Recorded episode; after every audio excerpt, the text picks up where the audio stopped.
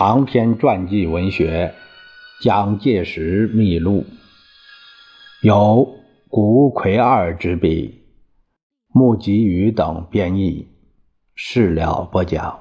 第十章：身处反蒋困境。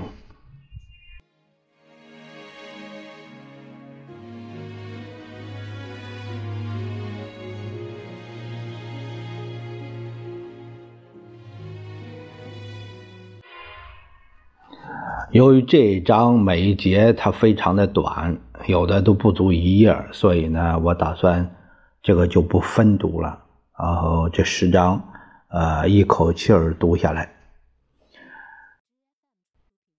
蒋介石在大会开幕的前一天，一九二五年阴历除夕，由汕头返抵黄埔，以浙江省代表身份出席二全大会。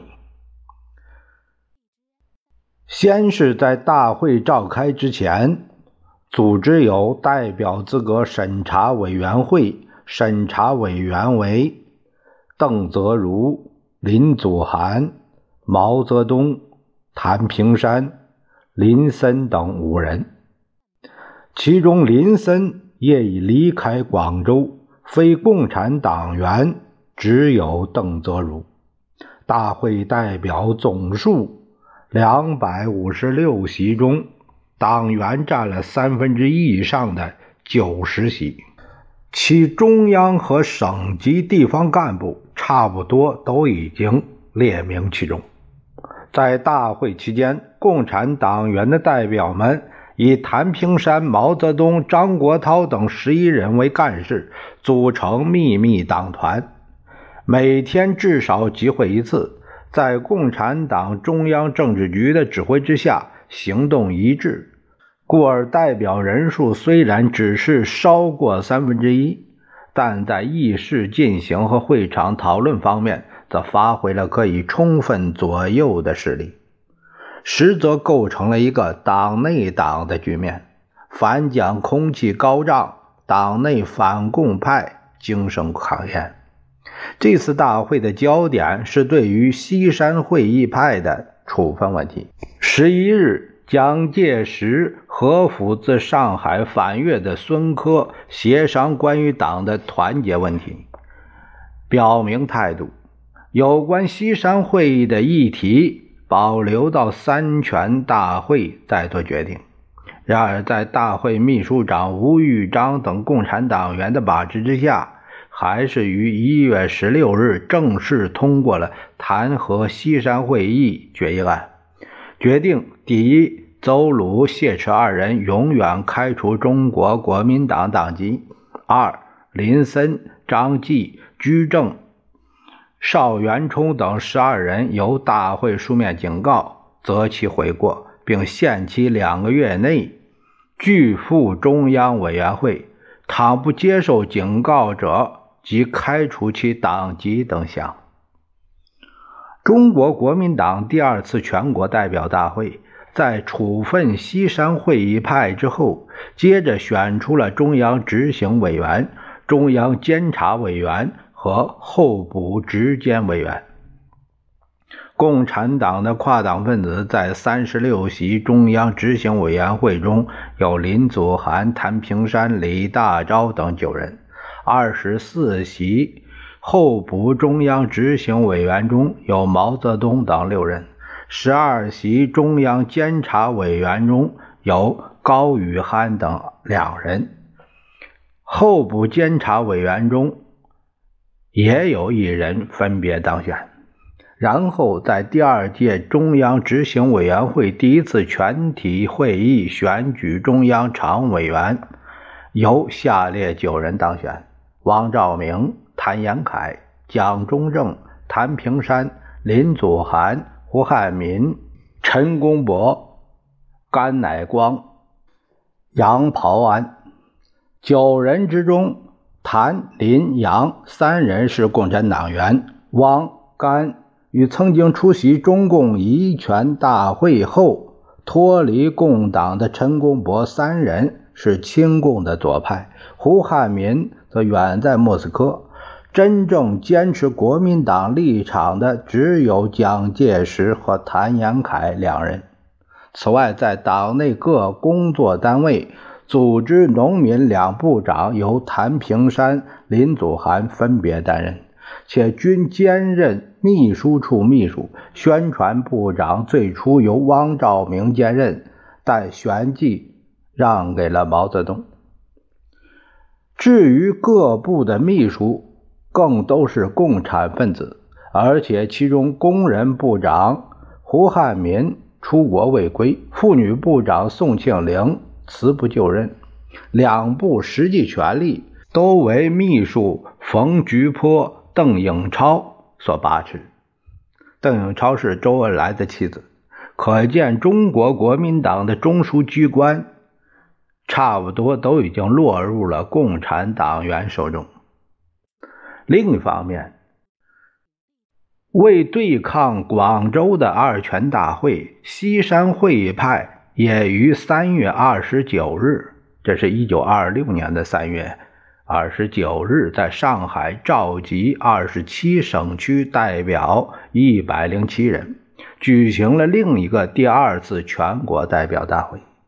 在如上所述、孕育着多重党内矛盾的二全大会中，蒋介石站在军事负责人立场，所极力提出的主张是实行北伐。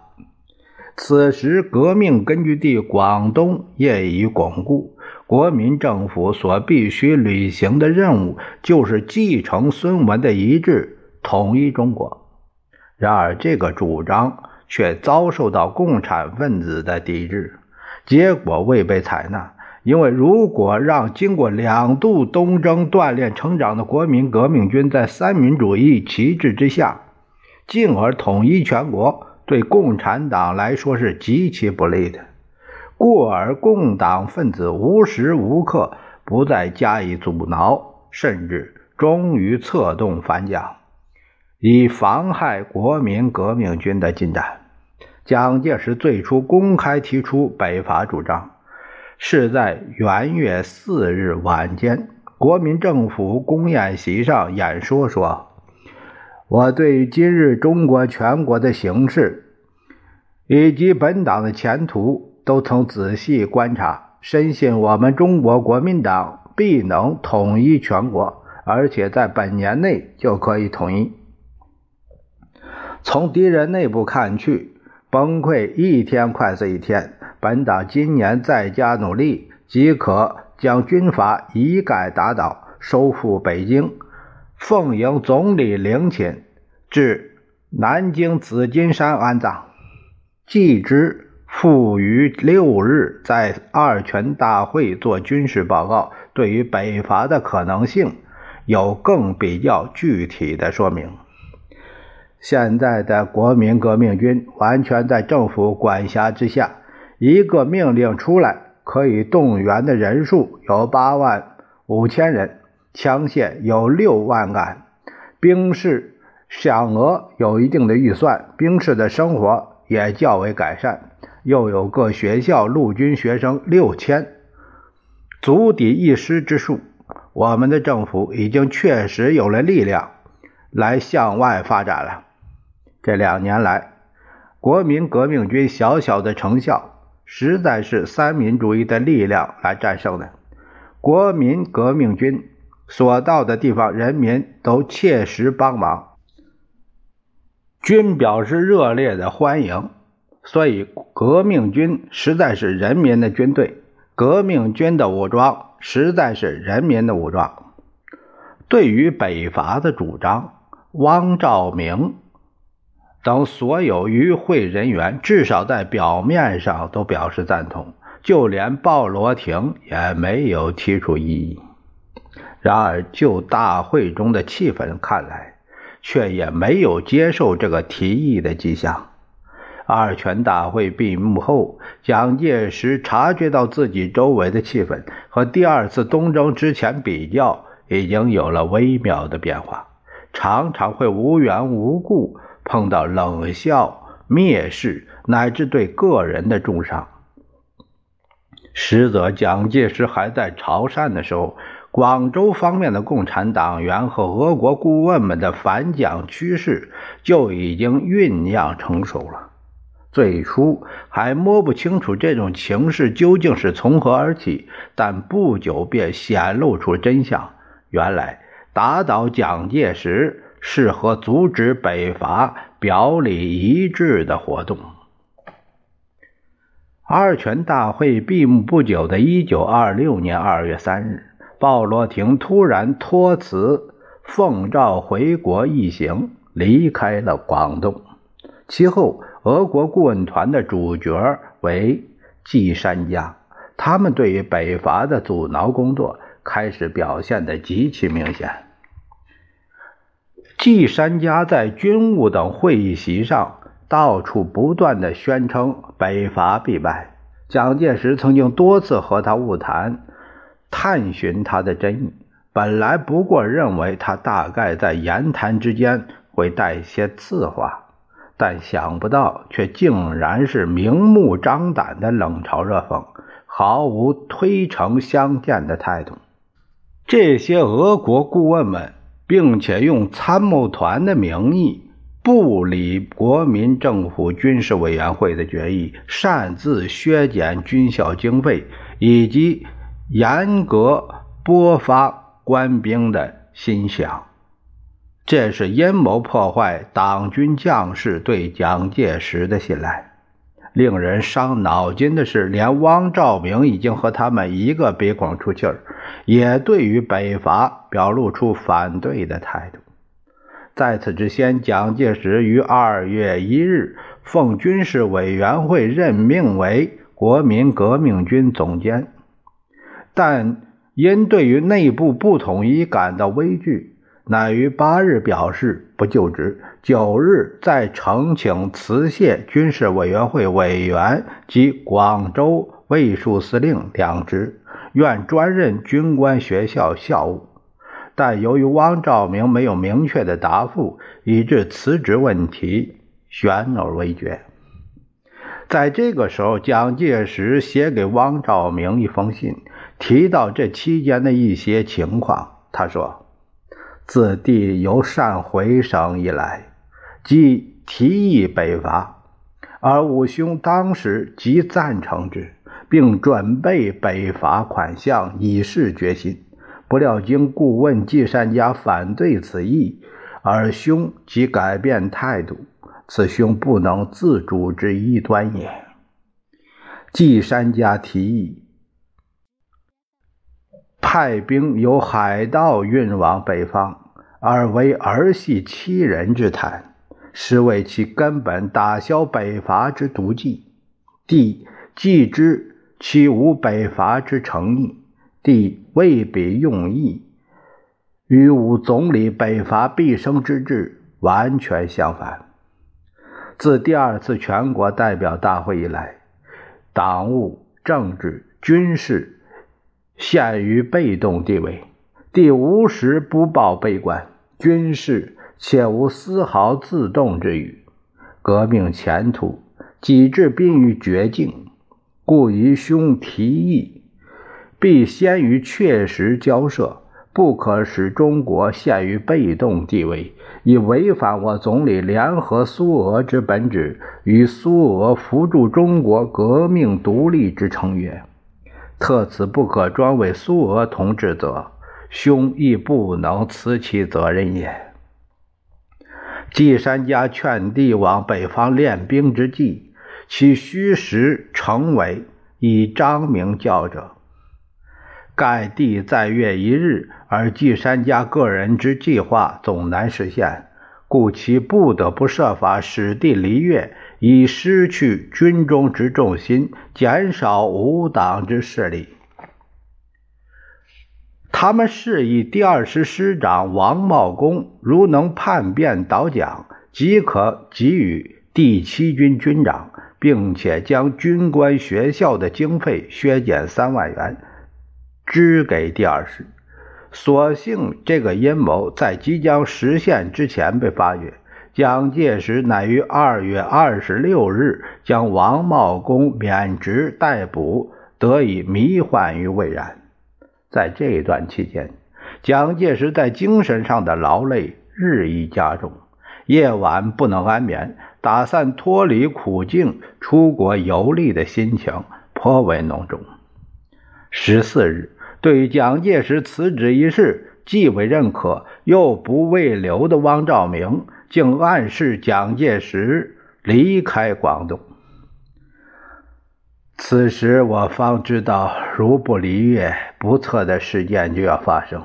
但我辞职未获批准，如果自动离粤，又陷入弃职潜逃的罪名。蒋介石处于如此境地，乃下定决心留在广东，遂行职务。中山舰事件就是在这样的情势之下发生。这种内容指的中山舰事件，这种内容太离奇、太复杂了，万万想不到的事情。如果我不是当着这件事的人，我也不相信。哎，有这样的事情。事变是在一九二六年三月十八日，由中山舰出现离奇行动开始。中山舰就是在四年前因陈炯明的叛变，有随同孙文共立五十五天患难之援的永丰舰，当时在广东是最大的军舰。孙文逝世后，为了纪念，改名为中山舰。此时，中山舰正当修理完毕。在装置照明设备中，竟然未奉命令，而由广州驶来黄埔。本月十八日下午五时，忽有海军局所辖中山兵舰驶抵黄埔中央军事政治学校，也就是黄埔军官学校。呃，他改名了。那时候，向教育长邓演达声称。系奉校长命令调遣该舰特来守候等语。其实，本校长就是蒋介石。本校长因公在省广州，得到此项报告，深以为意。因事前并无调遣该舰之命令，中间亦无传达之物，停泊在军校前面的中山舰卸下炮衣。锅炉生火，一昼夜不息，简直是备战状态。及至十九日，又发生了更加可疑的情况。有一个同志，他的名字不能宣布。起初见面时就问我：“今天你去不去黄埔啊？”我说：“今天我要回去的。”后来离别了他之后，到了九点或十点钟的模样，那同志又打电话来问我。黄埔什么时候回去？如此一连打了三次电话来问我什么时候回去。当他第二次打电话，我还不觉得什么；直到第三次来问我的时候，觉得有些稀奇。为什么那个同志今天总是急急来问我去不去呢？如果没有缘故，他从来没有这样子来问呢。我后来答复他说：“我今天去不去还不一定。”他晓得我是不去黄埔了。后来没有超过一个点钟，代理海军局长的共产党员李志龙就打来电话，他说要调中山舰回省城，预备给参观团参观。我问他中山舰什么时候开去的，他的回答是昨天晚上开去的。我没有叫你去，你要开回来就开回来好了。何必问我做什么呢？究竟是谁发的命令？始终弄不明白。我问中山舰为什么开来黄埔，李志龙说是教育长的命令，又说是校长的命令。我要他拿命令来看，他说是电话。当天傍晚，中山舰又开回广州，抵达的时候。已经日暮天黑，其行动更显得可疑。中山舰回省城之后，应该没有事情，就要熄火，但他生火生了一夜晚，形同戒严。像这样的情况，当然可以察觉到是在策进着某种阴谋活动。我知道共党阴谋的爆发就在于此，但我在当时只知道他们是要叛变，要害我，还不知道他们的企图究竟是什么。一直到了这一叛乱平定之后，我才知道他们的计划就就是要在我从广州省城乘舰回黄埔军校的途中强迫我离越，指使海参崴送往俄国，以消除他们假借国民革命来实行其无产阶级专政的唯一障碍。在当时，曾经始终和蒋介石同行的陈兆英，他是前任虎门要塞司令。后来，对于在中山舰事变时共产党的动向，有大致如下的记述：李之龙将中山舰调到黄埔，并拒绝了军校与广州的交通，然后意图胁迫蒋介石把军校交给汪兆铭。而且事先已经替蒋介石和他的秘书陈立夫二人准备好了前往苏联的护照。察觉到阴谋活动的蒋介石于十九日由黄埔乘小船秘密到达广州。呃，这点与蒋介石自述有欠符合，就是这个说法有点有点对不上。当天下午，中山舰也开回广州，锅炉生火不息，随时可以开动。计划在第二天早晨劫持蒋介石及陈立夫出航。蒋介石面临这种境地，自有必要迅速采取对抗措施。在二十日天色将属时，乃由广州卫戍司令部发布戒严令。又据陈兆英的记述，蒋介石一度决定前往潮汕以谋再起，且已买好赴汕头的船票。但在驱车将要到达轮船码头时，最后在车中向随行者说出自己的决心，仍然返回广州城内。